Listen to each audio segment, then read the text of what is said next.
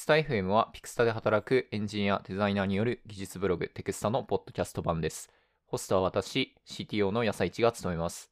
直近では私が協調者として参加した Perfect Ruby on Rails 増補改訂版について技術顧問の和田拓人さんとお話ししていきたいと思います。よろしくお願いします。よろしくお願いします。これまでこのポッドキャストっていうのは1エピソードで Perfect Ruby on Rails の僕が担当したパート5っていうところの1節ずつ取り扱ってきまして、前回は第11章の2節、 value object、あ、値オブジェクトですね、本だと。を題材に、まあ、 immutability とか、まあ、バリデーションについて話しましたと。これなんでなのかよくわかんないんですけど、前回のエピソードが再生回数が今のところ、他の2エピソードの2倍ぐらいになってまして、あ、そうなんだ。そうなんですよ。えー皆さんお聞きいただいてありがとうございますありがとうござい。ます。でですね、今回は、Perfect Ruby on Rails の第11章の3節が、まあ、サービスオブジェクトっていうところなんですけど、ここを題材に話していきたいなというふうに思っています。はい。今日ですね、取り取り取り扱いたいテーマは、 immutable data modeling なんですけれども、うん。前回もですね、 immutability について話したので、なんかちょっと immutability が好きなポッドキャストみたいになってきたんですけど、これについて話したいというふうに、えー思いますと。これまず、聞いている方が、サービスオブジェクトと多分 immutable data modeling のこう間に距離をまだ感じられている。つまりどこに関連性があるのかっていうところなのかなっていうふうに思っていて、まあなのでちょっとそこをまず埋めつつも本題に入っていけるといいなというふうに思ってます。このテーマを選んだ、今日僕が選んだ背景なんですけど、これは本に書いた内容なんですけど、サービスオブジェクトって結構雑に作られて、過根を残しがちというか、議論に上がりがちな、まあ、レイヤーなんですね。うん。まあ、なので、この本の中にも、導入時のポイントっていう項を用意しまして、二つポイントとして、えー挙げました。で、それは何かっていうと、モデルに実装すべきロジックまで実装しないっていうことと、イベントの見落としがないか確認するっていうのの二つを挙げました。本の中では言及しなかったんですけど、まあ、今言った二つのうち後者の方は、 immutable data model の考え方にのっとっているため、今回話したいなと思って持ってきた。うん。っていう感じですうん。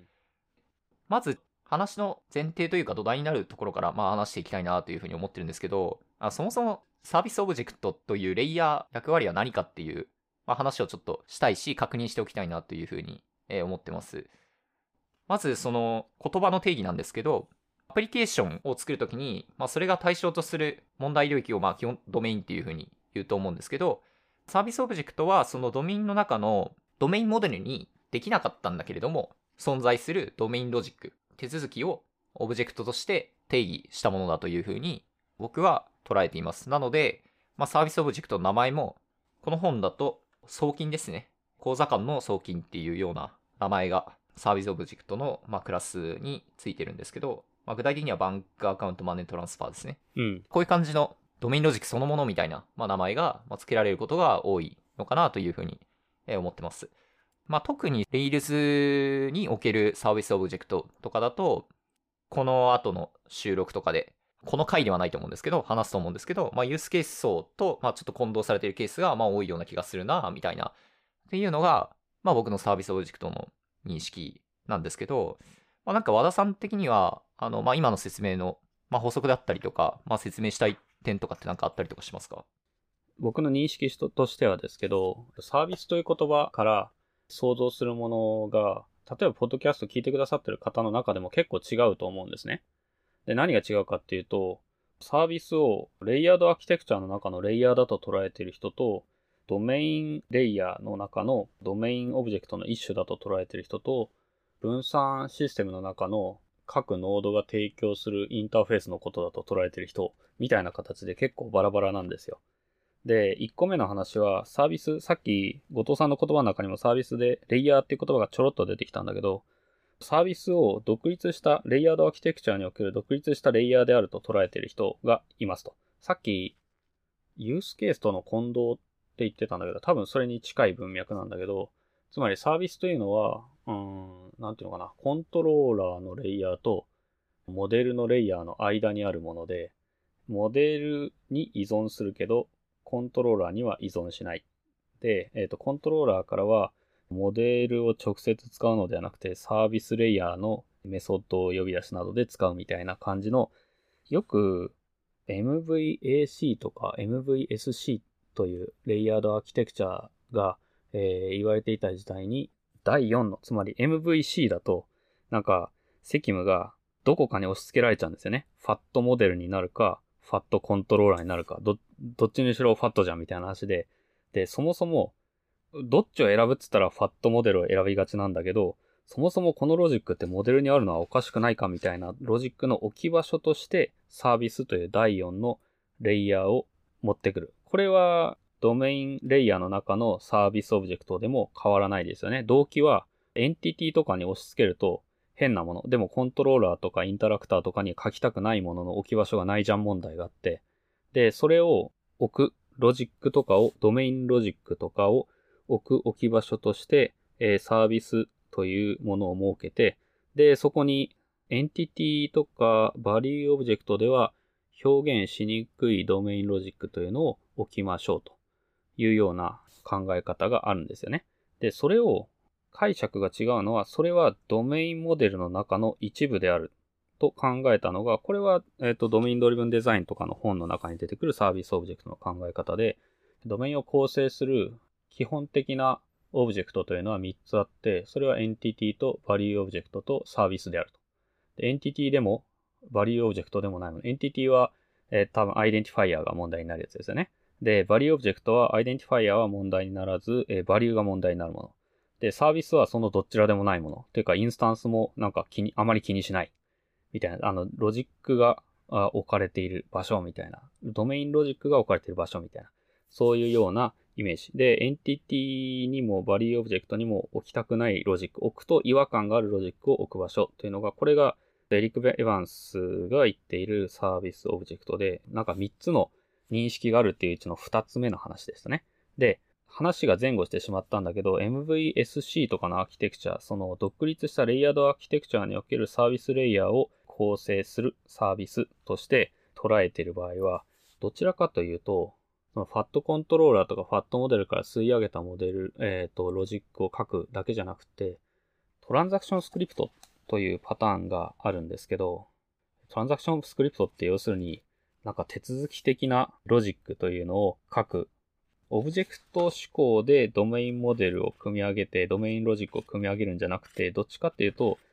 プロシージャルな手続き指向でロジックを書いていくみたいな、割とシンプルなパターンがあるんですけど、そのトランザクションスクリプトの置き場所としてサービスレイヤーを定めるというようなパターンも結構ありました。これが3つのサービスの認識といううちの僕が一番最初に挙げたもの、サービスを独立したレイヤーとして挙げて、そのサービスレイヤー自体は、どちらかというと、そのトランザクションスクリプトの置き場所として定めているというような、えー、アーキテクチャがあります。結構大規模なシステムとかだと、そういう割と単純なアーキテクチャを採用した方が、まあ人材を有効活用しやすいとか、まあいろいろあって、なんていうのかな、シンプルな、例えばここで言うと、テーブルデータゲートウェイとか、ここっていうのはごめんなさい、えっ、ー、と、ファウラーのパターンオブエンタープレイズアプリケーションアーキテクチャの5位で言うと、ドメインモデル、アクティブレコードとか、ローデータゲートウェイとか、テーブルデータゲートウェイみたいな比較的シンプルなデータベースインタラクションのパターンとトランザクションスクリプトの組み合わせでドメインロジックを構成するというようなアーキテクチャパターンっていうのも結構あるんですけど、その時にトランザクションスクリプトの置き場所として何々サービスみたいな名前が取られることが多い。これはだから、どっちかっていうとドメインレイヤーのものというよりはもうちょっとドメインレイヤーよりは外側、ドーナツ上のアーキテクチャで言うと外側より、だからユースケースに近いというような、え、形になってますね。で、あの、ファウラーの本の中でまさにレコグニションサービスってサービスってついちゃってる。というような話。で、三つ目のサービスっていうのが、これが、あの、サービスっていう時に、あの、分散システムにおける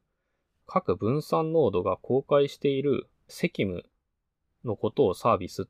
ということも結構ありますよね。認証サービスとか、在庫引き当てサービスとか。それってその分散オブジェクトにおける、例えばマイクロサービスの各サービス、マイクロサービスってまさにサービスですね。で、サービスが、えー、公開している機能群のこと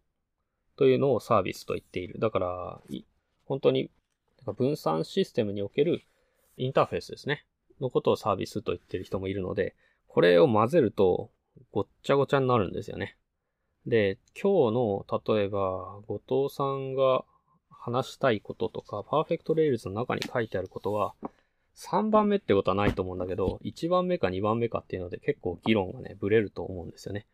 えー、独立したレイヤーを設けてトランザクションスクリプトみたいに書きたいよっていう話なのか、そうじゃなくてドメインレイヤーの中身なんだけど、置き場所に困るやつを3つ目のドメインオブジェクトとして配置するんですよという話なのかっていうのはどちらですか？あの、パーフェクト Ruby on Rails を書いたときは、2つ目の、そうですよね。はい、サービスの定義だと思って書いてました。つまり、えっと、Rails は MVC のアーキテクチャだけれども、コントローラーをファットにはしたくない。けど、このロジックをモデルに書くっていうのも、なんか違和感ありありで困ったな、みたいなものがあるわけですよね。で、それを純粋なドメインロジックとして置く置き場所としてサービスオブジェクトというものを作って、でそのサービスオブジェクトにドメインも、え、ドメインロジックの責務を委ねているので、これやっぱりだから、レイヤーとしては、モデルのレイヤーに近いものですよね。はい。というので、ちょっと議論が明確化できて、なんか、 Rails でトランザクションスクリプトを書きたいわけじゃないんだよというのがよく分かったというところですね。あと、僕今聞いてて思ったのは、そういえばあの、エリック・エヴァンスのドメイン駆動設計においては、一つ目のサービスっていうのは、確かアプリケーションサービスっていう名前がついていて。あ、そうそうそうそう。うん。で、二つ目のサービスは、ドメインサービスっていう名前。その通りですね。になっていたと思いますね。だから、サービスっていう言葉は二つにマッピングしちゃってんだよね、その意味だと。だから、インタラクターっぽい方がアプリケーションサービスでしたね。そうですね。まず議論したいところは、三つの定義のうちの、まあ、二つ目であるっていうのが、まあ、今ので、はっきりできたかなっていうふうに思ってます。で、ちょっと脱線してもいいですか？いいですよ。まあ今のその2番目の定義で言うと、サービスオブジェクトっていうのは、エンティティでもバリューオブジェクトでもないロジックを書く場所なんですけど、となってくると、これ別にクラスである必要がないなっていう風に思ってしまう瞬間があって、特に Ruby だと、こうあんまりディペンデンシーインジェクションとかっていうのをしなくて、えっ、ー、と、依存をもうそのままあの、クラスバンって参照してしまって、で、後からそれを動的にスタブアウトする。してテストするみたいなのをよくやるかなと思ってて、うん、それがまたあの Java とかそういうことができない言語とかだと、あの、様相が違ってくるんで、まあ、コンストラクターインジェクション、つまり、クラスで定義する意味が出てくるんですよね。うんうん、コンストラクターで依存を全部渡して、で、それでインスタンスメソッドを呼ぶと。で、その中でコンストラクターで渡したあの依存を、まあ、使うっていう、まあ、そういうようなデザインっていうのが、まあ、もともとあると思うんですけど、それをそのまま Ruby に持ってくると、クラス定義して、コールっていうインスタンスメソッドを作るんですけど、これ別に関数、ただの関数ではみたいな感じになって、結構自分でも書いてて、DI の話がないと、これ結構無理やりな実装になってしまうよなっていうふうに書きながら思ってましたっていう感想なんですけど。まあ実際ちょっと収まりが悪い感じはありますよね、すごくね。なので、これ、やっぱり依存を外部から差し込むような設計がメインなのか、そうではない。えっと、Rails はそれに対してちょっと脳を唱えましたよね。そうじゃなくて、Ruby のメタプログラミングの力や動的な性質を利用すれば、テストのためだけにディペンデンシーインジェクションをする必要はないというのが、これが DHH の考え方でしたね。あとは、ユニットテスト変調の世の中に対して異を唱えるっていうのも DHH の考え方でしたと。なので、そうした結果、基本的には Rails におけるモデル、つまりアクティブレコードのオブジェクトの構成、それらが集まってドメインロジックを構成するっていうので、ある程度いけるのでは十分なのではっていうところが結構 DHH は志向しているところだと思っていて、で、そこと、いや、そうでもないんですよというその世の中の大多数の Rails アプリケーションとの間でちょっと温度差みたいのがあるし、で、それでサービスというのを自分たちで第一のサービスレイヤーのパターンでトランザクションスクリプトかもしれないし、ドメインレイヤーの中の第3のオブジェクトとしてのサービスオブジェクトかもしれないんだけど、とにかく Rails のレールに乗っていないものを作ろうとして、で、乗っていないものを作ろうとすると、規約がないから、なんかパリッとしない。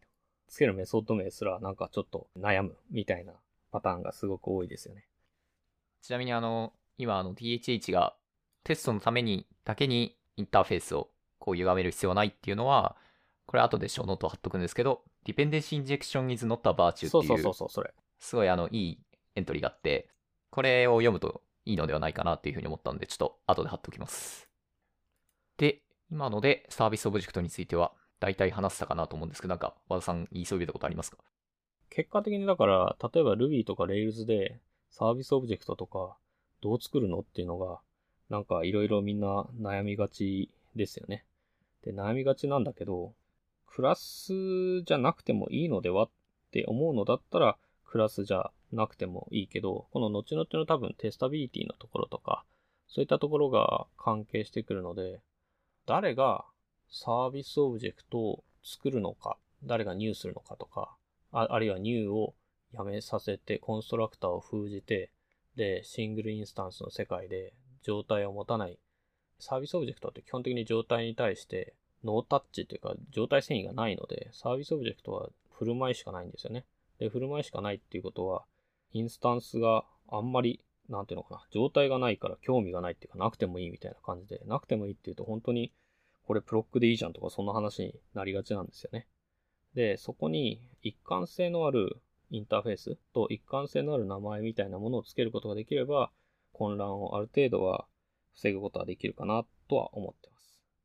わかりました。あとまあ、それから、規定クラスみたいなのを作って、まあ、このインターフェースで実装してくださいねみたいなのを、まあ、ある意味、こう、強制させるっていうような、あの、まあ、作りとかをしたかったりとかすると思うんで、ってなってくると、じゃあ、ただの関数でいいんじゃないですかみたいなのは、なんかちょっと難しくなってきますよね。はい。っていうのが、まあ、まずサービスオブジェクト、何を議論したいのかという話と、どういう役割かっていう話でした。で、二つ目なんですけど、まあ、イミュータブルデータモデリングとは、まあ、何かっていう話なんですけど、川島さんのイミュータブルデータモデルについて書かれた Scrapbox とか、 SlideShare とかがあって、これを 読んでいただければ一発なんですけど、簡単に僕の認識を話すと、テーブル操作、まあ、 CRUD 操作があると思うんですけど、まあ、これのうちにアップデート、デリート、まあ、いわゆるあの、更新系と言われるやつですね。っていうのを極力しないっていうことを、まあ、思考する。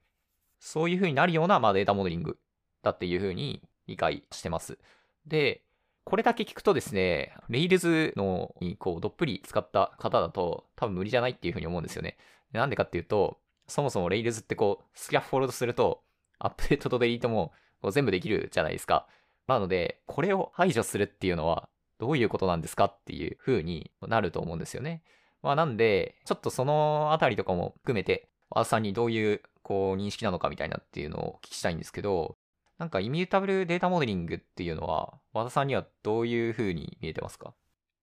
イミュータブルデータモデリングという言葉自体は川島さんが多分作った言葉なんだけど、考え方、データベース設計の考え方自体は、これはずっと考えられてきたデータベース設計の流儀の一つで、どちらかっていうと、エンタープライズシステム、業務システムの設計、データベース設計の考え方の流れを組んだデータベース設計の流派ではあるという感じで、で、川島さんの前は、羽生さんとか、あとは佐藤さんとか、そういった人たちがずっと、えー、考え方を連ねてきたものというのが今まで伝わってきているというような話で、で、イミュータブルデータモデルとかの考え方、ものすごく単純化すると、更新と削除のないデータモデルを作ることができれば、そこから事実が失われることはないというような考え方です。で、それどういうことかっていうと、うんと、その前段として、データと情報の違いは何かみたいな話があるんだけど、よくデータと情報って私たちはそのひとまとめに混ぜて考えてしまったりしがちですけど、データモデリングにおけるデータっていうのは、これは意思を持たない事実の積み重ねみたいな、え風に考えてください。そこに対して情報というのはそこから意思を持って何かを知りたい人間がそのデータの塊の中から特定の視点を持って切り出したその人が知りたいものをその人の視点によって切り出したものが情報です。なので、例えば、毎日の気温を記録していくデータベースがあるとします。で、毎日の気温を記録していくデータベースっていうのは、その事実として、ある日の気温というのがずっと格納されていきます。これはデータですね。で、それに対して、ずっとそうデータが格納されていったデータベースに対して、去年の10月の平均気温と今年の10月の平均気温の差を知りたい。これは情報です。で、平均気温という情報をデータベースに貯めておくと、それ平均気温しかわからないデータベースになっちゃうんですよね。単機能の特化型のデータベースみたいになってしまう。で、データモデリングの考え方のその前提にあるのは、どういう情報が欲しいかっていうのは、分かっているものもあれば分からないものもある。だから、情報が欲しい人が情報が欲しい時に取り出せるようなデータベース設計をなるべくしたいと考えるんですね。ということは、こういう情報が欲しいんじゃないかなと思ってデータベースに格納しておくと、そういうまさにそういう情報が欲しい人には刺さるんだけど、そうじゃない人には全く見当違いになってしまうんですよね。そうではなくて、事実をなるべく失わずにデータベースに貯めておくことができれば、そしてその事実が失われることがなければ、情報は後から知りたい人が自分の視点でえそのデータの群れの中から情報を作って取り出せるようにしようというのが、これがリレーショナルデータベースの考え方です。なので、データに相当するのが、これがテーブルとかカラムの設計ですよね。で、情報に相当するのが SQL です。だからデータの群れの中から SQL で自分の知りたい情報を、え、取り出そうというのが、これがリレーショナルデータベースの基本的な考え方。だから SQL とテーブル設計やデータベース設計っていうのは似ているものと捉えがちだけど、実はちょっと違うものなんですよね。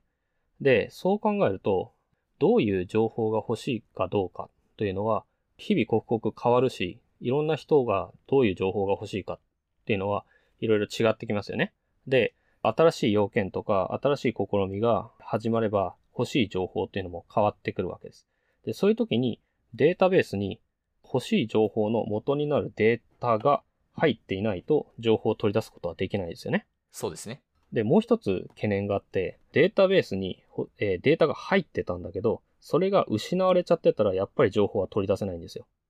で、その2番目のところ、1番目のところっていうのは、これは設計の不備で、つまり欲しいデータが格納できてなかったっていうのは、これは仕方ないって諦めちゃうのはダメなんだけど、その設計が足りなかったことを示してますよね。まだまだ抑えるべき事実を格納できてなかった。だから格納できてなかったのであれば、情報をそこから取り出すことはできない。だから、これはもう立て直して、新たに情報を格納して、で、そこから新たにデータを格納して、そこからその日からは取り出せるようにするしかないぐらいしかないんだけど、2番目っていうのは、これはデータモデルにおける一種の過ちであると考えられるんですね。ミスであると考えられる。つまり、入っていたものがなくなっちゃった。あるいは入っていたものが書き換わってしまった。そうであるならば、取り出せるはずだった情報が取り出せなくなってしまう。入ってたのに。これを防ぎたい。2番目の問題を防ぎたいっていうのが、これがイミュータブルデータモデルの考え方です。で、どういうことかっていうと、入っていたデータがなくなってしまった。どうやってなくなるのっていうと、これはデリート分によってなくなるんですよね。だから、デリートしなければ入ったデータがなくなることはない。で、もう一つ。入っていたデータが書き換えられてしまった。これも困ってしまいますよね。で、入っていた情報を書き換えるのは何かっていうと、それはアップデート文です。だからアップデート文を発行しなければ、入っていたデータが書き換わる、改ざんされることはない。つまり、例えば、情報システム、エンタープライズシステムにおいては、いわゆるその企業の活動というのを漏らさず格納していくというのが大事になっていくんですよね。で、そういうその企業の活動を支えるシステムにおいては、アップデート文を発行するっていうのは、これはデータの改ざんですよね。で、デリート文を発行するっていうのは、これはデータの事実の削除です。この二つっていうのは、つまり、その企業の活動の信用性とかに大きく関わるものだから、いわゆる業務システムっていうのは、これは一種の思考実験で、もちろん実務的にはデリートとかアップデート発行するんだけど、少なくとも論理モデリングとかの段階においては、削除も更新もしないというのをある程度自分の中にその制約としてはめて考えてみると、うまくモデリングできるというところがあるんですよね。なので、改ざんも削除もない情報システムを作ろうということは、つまりデータの改ざんや削除を行わない。つまりアップデートやデリートを行わない。で、アップデートやデリートを行わずに、企業活動とかシステムの様というのを記録していくには、どう考えればよいかというふうにデータモデリングしていくわけですよね。ものすごく単純な例で言うと、例えば人事系のシステムで、で、ある社員と別の社員との間に上司部下の関係があるとしますと。で、エンプロイテーブルとかがあるとしますね。で、エンプロイテーブルに上司の最も単純な設計をすると、ある社員には上司がいますっていう関係の時って、どういうテーブル設計するかっていうと、社員テーブルに上司の ID 入れますよね。上司の社員の ID 入れますよね。一番単純な設計だと。で、そうすると、じゃあ、その人の上司が変わった時にどうするかっていうと、上司の ID をアップデートしますよね。すごい単純にやるとそうです。ものすごく単純にすると。で、そうすると何が失われるかっていうと、そのデータモデルは、現在のその人の上司はわかるんだけど、1個前の上司は誰で、2つ前の上司だ誰だかはもうないんですよね。これが事実が失われるってことですよね。ということは、とあるその社員の時系列に、その社員の、その人の、例えば能力の向上とかパフォーマンスみたいのを見たいみたいな人事系のシステムがあったときに、なんかこの社、この社員の人、この期間だけ偉くパフォーマンスが悪いなっていうときに、その人の上司は誰だったんだろうかというのを、その人事の視点からは知りたくなるはずだけど、そのデータベースからはもうその時の上司は誰だったかっていうのはわかんないんですよね。これが情報を取り出したいけど、データが失われちゃってるから情報が取り出せない状態です。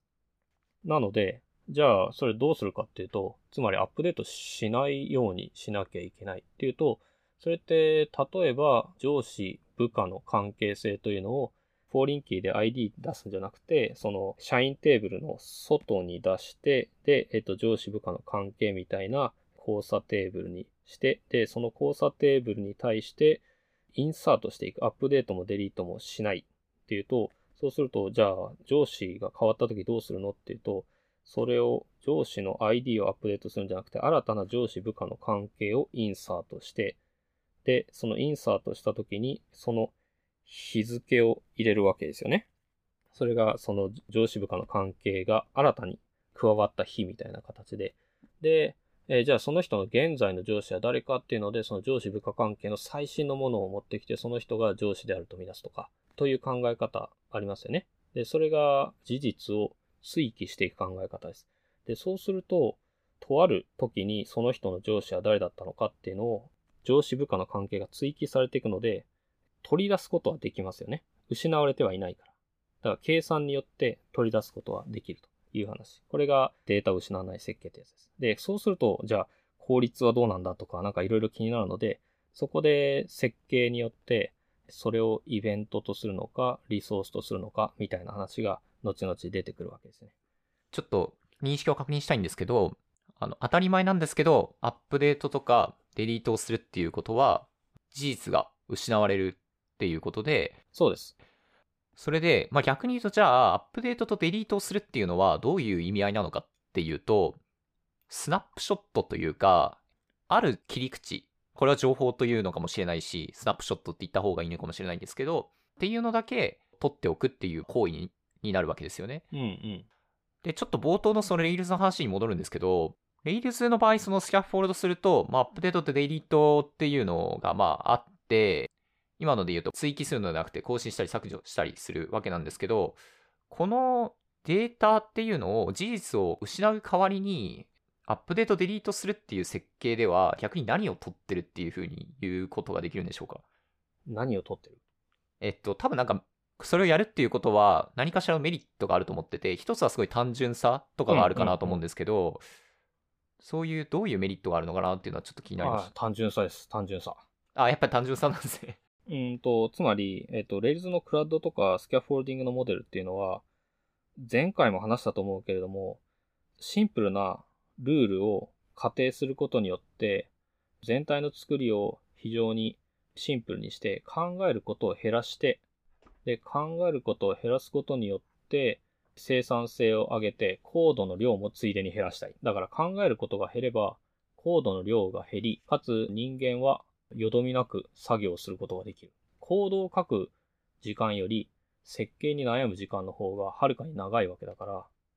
だからその設計がある程度定まったら、その設計から導き出されるコードっていうのを極力少なくすることができれば、人間は生産性を上げることができるっていうのが、これが Rails の考え方ですよね。で、その上で、えー、Rails がある程度思考しているのは、ほとんどの Web のシステムにおいて必要なのは最新のデータだけであるみたいな考え方でしょうね、きっとね。つまり、データの蓄積と、そこから情報を得るという考え方ではなくて、Rails がある程度ざっくりと思考しているのは、ほとんどのものはデータのクラッドによって表現できるという考え方だと思うんですね。つまりデータのクラッドとはデータベースのテーブルと1対1になったモデルのクラッドによって多くのものを表現することができるんじゃないか。そうすると、ほとんどのものがクラッドで表現できるのであれば、クラッド操作というのは、ある程度パターン化できる、一般化できるものだから、クラッド操作というものは、つまりスキャフォールディングのような形で、規約によるメタプログラミングとある程度のコード生成によって生産性をブーストすることができる。なのであれば、多くのものがクラッドであると考えたら、人間の手はもっとよどみなく動くし、もっと事業について考えることができるようになるんじゃないかというような考え方ですよね、きっと。だから、単純化したということです。スナップショットというか、最新の情報しかまあ必要ないでしょっていう大胆な割り切りをして、あの生産性を取るっていうような、そうまあ、デザインなんじゃないかってことですよね。なるほど。そんな気がしますね。あとちょっと小ネタですけど、その、イミュータブルデータモデリングすると基本的に追記なんで、こうデータの量が増えていくかなと思うんですけど、で、そこの問題っていうのを対処しないといけないかなと思うんですけど、まあこれはあれですかね、クラウドコンピューティングである程度こう、札束で殴るっていうのができるようになってきたんで、昔ほどは問題にならないっていうことでいいんですかね。ああとはそれもあるし、えっと、イミュータブルデータモデルというのは、あの、一種の思考の枠で、少なくともデリートとアップデートがない世界を考えてみると、これまで見失っていたものっていうのがたくさん気づけるようになるんですよ。それがイベントとリソースというエンティティ、エンティティって言ってもこれはデータモデリングの世界の中でのエンティティという言葉なんですけど、データモデルの中でのエンティティをこれまでよくマスターとトランザクションという風に分けるという考え方が伝統的だったんだけど、はい。マスターとトランザクションっていう区分けっていうのは、なんかね、何がマスターで何がトランザクションか、こういうのはあいかにもマスターですよねって。で、マスター以外はトランザクションですよねみたいなのが結構ブレがちで、あまりうまくいかない、マスターとトランザクションという区分けあまりうまくいかないと考えられてきていて、で、最近データモデルの世界、最近してももうここ20年とか30年ぐらいだけど、イベントとリソースというふうに捉えた方がいいんじゃないかと。つまり、ある一点における活動を捉えたものがイベントで、そうではないものがリソース。みたいな感じで分けた方がモデリングはうまくいくということが知られてきていて。で、そうすると、うんとね、アップデートとデリートがない世界を考えてみると、これ、知らなかったけどイベントだったんだっていうものが結構出てくるんですよ。それまでは、リソースのクラッドによって表現、リソースのアップデートとか、リソースのデリートによって表現していたものが、デリートもアップデートもやっちゃダメって言われると、じゃあこの削除って何で表現するのよとか出てくるんですね。例えば、大会とか、あとは何かの関係性がなくなったとか、関係性が生まれたっていうのはインサートできるからいいんだけど、例えば、そうだな。えっ、と、社員と部署があったとしますと。で、社員と部署があったときに、その社員と部署との関係というのをどうやってモデリングするかっていうのがあるんですけど、インサートしかできない。アップデートもやっちゃダメってなると、これ所属すらできなくなるんですよね。普通やるのは部署とユーザーの間に所属というテーブルを入れます。で、そこには、えっ、と、ユーザーの ID と部署の ID がフォーリンキーで入ってて、で、所属開始の日と所属終了の日っていうのが入っています。開始と終了があるから、これは典型的なリソースエンティティなんだけど、え、その終了日ってどうやって入れんのって話になるじゃないですか。うん。入れられないよね。アップデートしなきゃいけないから。はい、困ったみたいな感じになって。所属テーブルすら作れないのか、困ったみたいな感じになって、で、そうすると考えるんですよ。で、考えると、じゃあどうやる？っていうと、着任というイベントと離任というイベントにすればいいんじゃないかって思う。そうすると、着任した部署に対して着任したイベントが発生する。そうすると、社員と部署の間に関係性が発生する。で、その関係性がなくなる、つまり部署移動するとかってどうすんのっていうと、部署移動っていうイベントとか、あるいは離任というイベントをさらに作って、で、それと着任とをと紐付けることによって、この人は着任したけどもう離任したんだな、という事実として格納できるようにする。そうすると、インサートだけで関係性の発生も関係性の解消も表現できますよね。うん。みたいな話でモデリングしていくという話。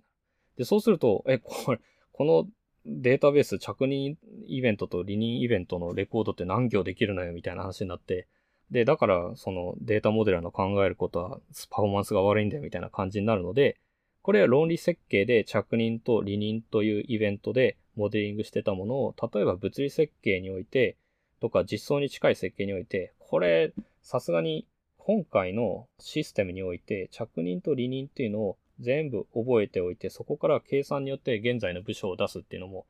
なんか辛くないですかみたいな話になってくるんですよね。なんでかって、単にその社員一覧のページ、こう、縦に社員が何人か、えっと、ざーっと行に並べられていくとこのユーザーの部署アイコンを出したいだけなのに、部署アイコンを出したいだけなのに、全、着任と離任を全部、離任がついてない着任を全部セレクトしなきゃいけない。セレクトして最初のやつを取ってこないと、この部署アイコン出せないのみたいな話になって、やばそう。これは辛いみたいな話になるでしょ？だから、そこで一種の妥協としての物理設計というか、着任と離任というイベントは、これは失わずに取っておくとしても、現在の所属っていうテーブルはあってもいいんじゃないの？みたいな妥協が生まれるわけですね。それは良い妥協ですよね。システムを作る上で。だから、着任イベントと離任イベントはあるとして、所属というリソースは作りましょうよと。で、その所属リソースには、例えば、開始日と終了日みたいなのが入っているとか、あるいは本当に現在の所属しか入ってない。だから、アップデートとかデリートのある設計でもいいでしょうと。なので、それはだからイミュータブルデータモデリングで論理設計をして、で、だんだんだんだん実装が近づいていくにつれて、現実的なパフォーマンスなどを考えた上、計算量などを考えた上で、物理設計としての現在の関係というリソースがクリアいいんじゃないのと。そのリソースは、まあ、アップデートしてもデリートしてもいいよみたいな感じで考えていく。そうすると、結果的には何も考えずに作った社員、部署、所属という関係なんだけど、それだと失われてしまう過去の着任とか離任っていうのがもう残るデータモデルになってるんですよね。だから過去の事実を取ろうと思えば取れるようになっている。で、最初から、え社員、所属、部署みたいな関係だと、部署変更とか、そういったものが事実としては、後からは取り出せない、情報としては取り出せない、というようなモデリングになってしまうというので、一種のデータモデリングをするため、時の、その自分に一一時化する制約として、イミュータブルなデータモデリングを考えていくと、実は、さらっとテーブル設計すると、失われてしまいがちな事実というものを取りこぼしにくいデータベース設計をすることができる。で、その上で、そういう感じで突っ張っていくと、SQL が辛いとか、パフォーマンスが辛いっていう話になるので、それは随時、例えば最新のものを持ってくるビューを作ってもいいし、最新の関係性が入っているテーブルを作ってもいいし、そういった形で当然生産性をそれで事実一辺倒で突っ走って生産性を落としたりパフォーマンスを落としても仕方がないのでそこは物理設計の出番ですよというような話になってくる。っていうので結構論理設計と物理設計で僕自身はモードを分けるんですよね。論理設計っていうのはどっちかっていうと理想主義で設計をする。だから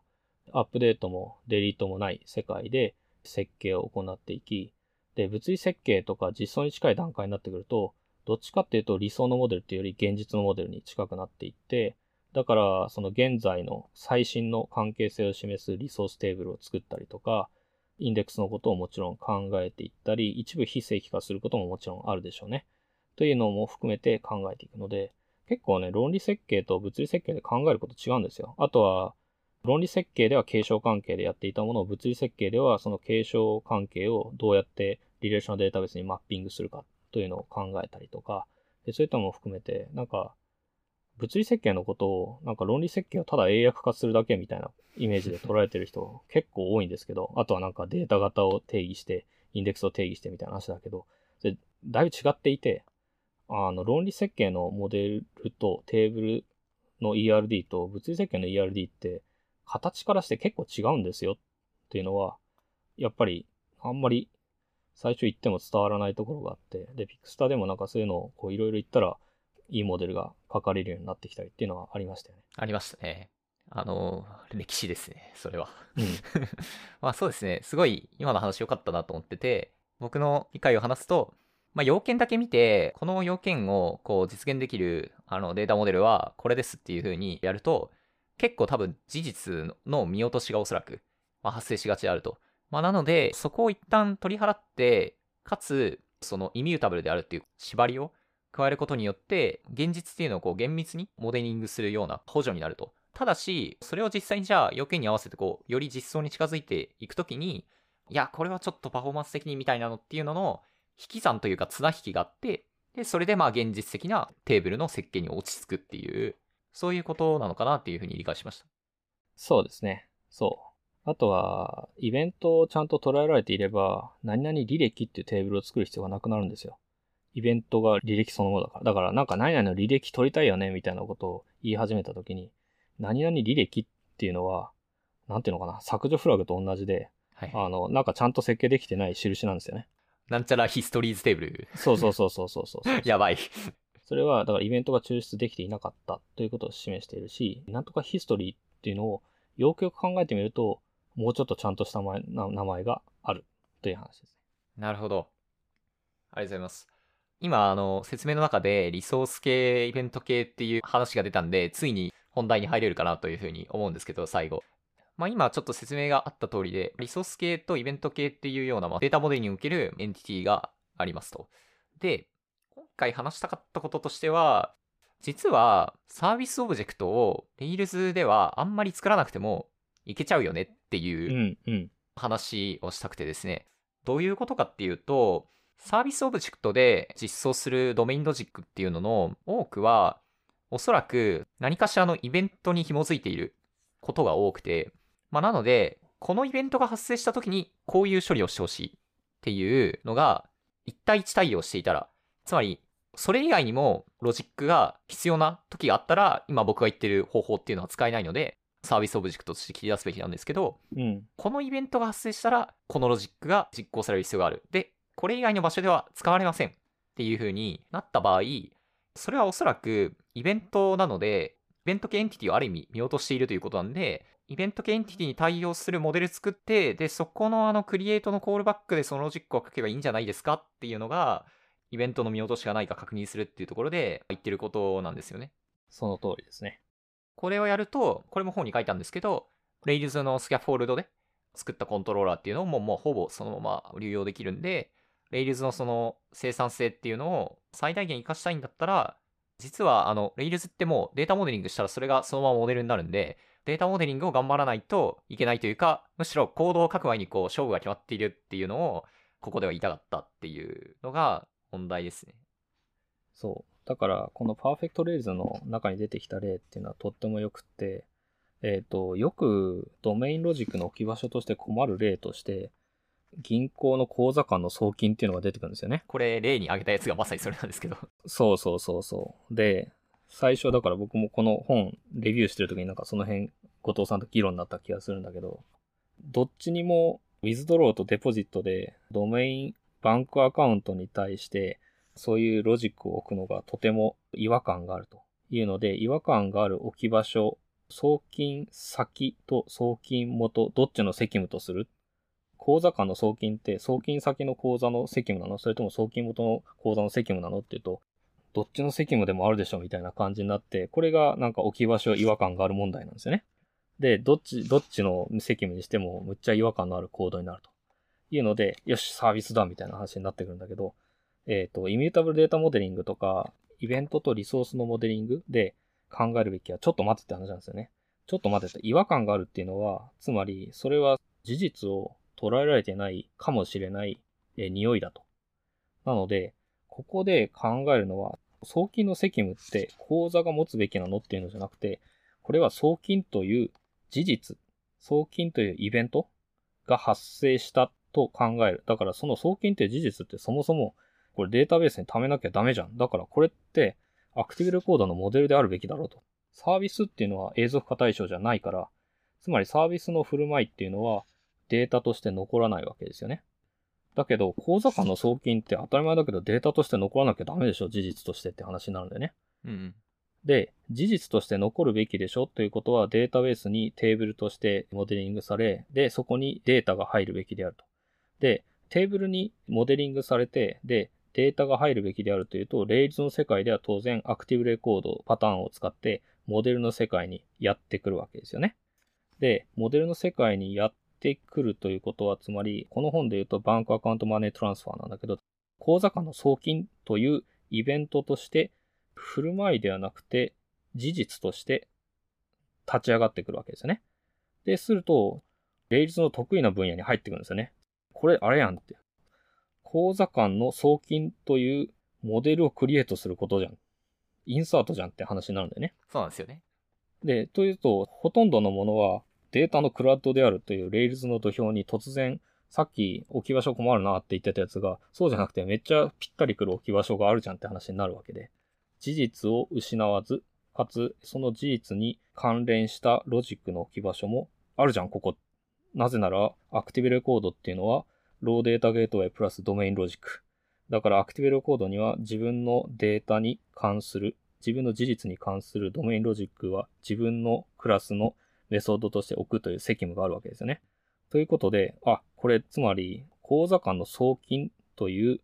ゆるモデルがあり、で、そのモデルのメソッドとして送金をする送金元の口座と送金先の口座という関連性があり、それらの間の送金をトランザクショナルに自分がちゃんとやるという責務を持っていると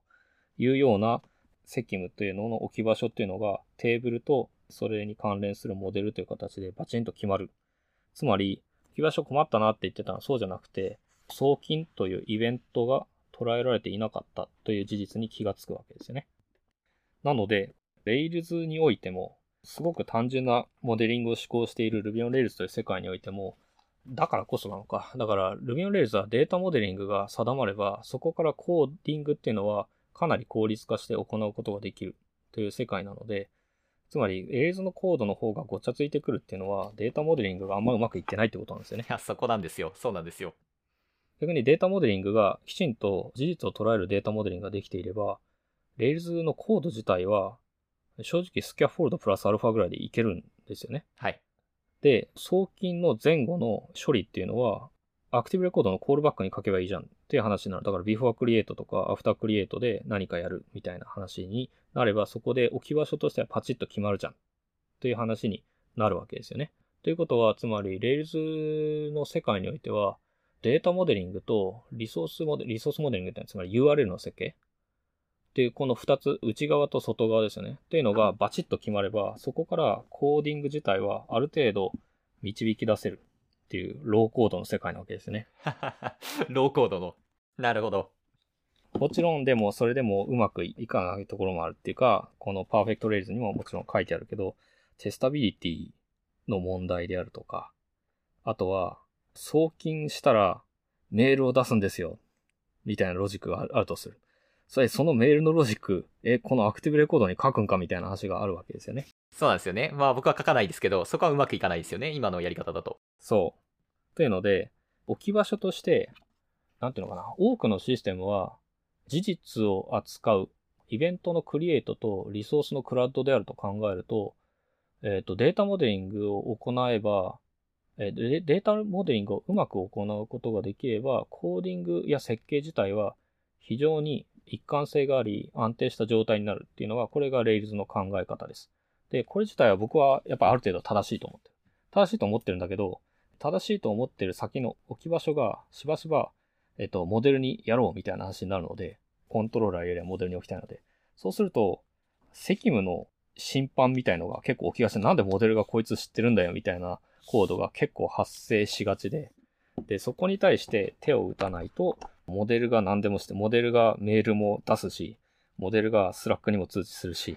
で、モデル、なんか何でもこいつ知っとるな、みたいな感じになってしまう。だからそれは、そのエキスパート Rails のもうちょっと後ろの方で、まあいろいろ仕組みが出てくるので、その辺組み合わせないとおかしいことになるって話ですね。はい。その通りです。次回か次次回ぐらいのやつの振りをしていただいてありがとうございました。じゃあ、ちょっと一個、あの、飛ばしたやつがあるんですけど、今回話したいことは全部話せたかなと思うので、締めたいと思います。はい。まあ、いつものやつなんですけど、本ポッドキャストに関するご意見、ご感想は、ハッシュタグ、テクスタ FM にお寄せください。お待ちしております。えー、それでは、ちょっと長くなってしまったんですけど、和田さん、本日はありがとうございました。はい、ありがとうございました。